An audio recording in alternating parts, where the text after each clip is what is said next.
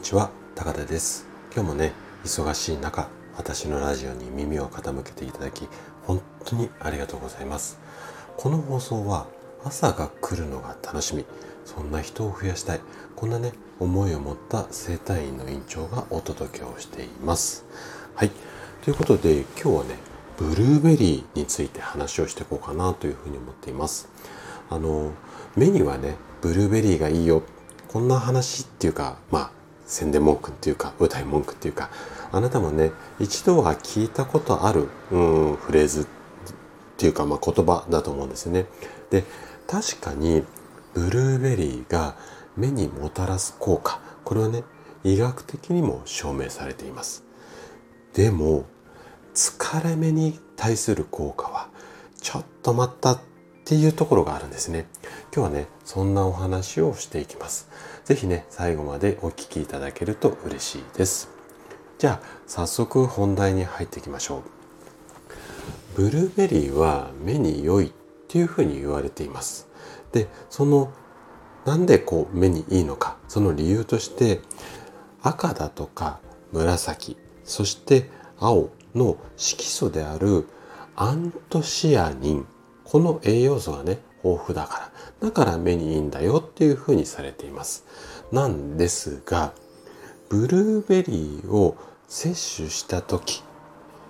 腸でアントシアニンの吸収率要はブルーベリーを食べた時にその食べたものがこう中に入っていって腸胃や腸で分解されるんですけどもそのうんとアントシアニンの分解された後の吸収率っていうのが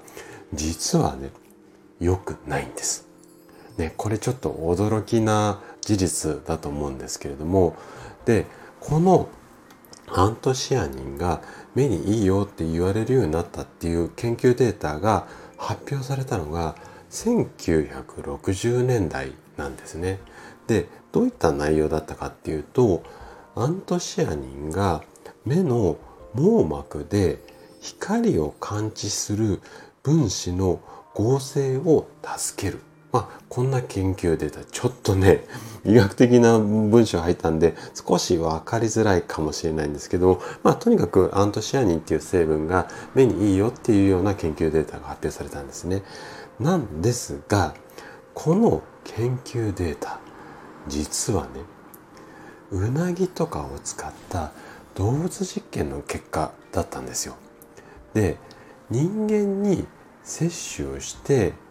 限定的に効果が出たっていうこ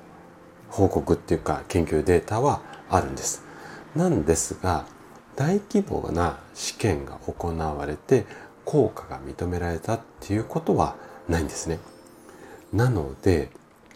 現時点では有効性であったりだとか安全性これに関しては信頼できるデータがないっていうのが、まあ、医学的な現状なんですよね。ちょっとがっかりっていうかびっくりしたかもしれないんですけどもでね今後もし研究が進んでいったあ先には、うん、ブルーベリーすごくこういった理由で、うん、目にいいよっていうデータが出るかもしれないんですけども今現状の、まあ、エビデンスとしてはこんな状態になります。はい今回のお話はここまでとなります。最後までお聴きいただきありがとうございました。このお話がね、健康で豊かな人生を手に入れるヒントになれば嬉しいです。それでは次回の放送でまたお会いしましょう。朝が来るのが楽しみ。そんな人を増やしたい。こんなね、思いで活動中の高田でした。それではまた。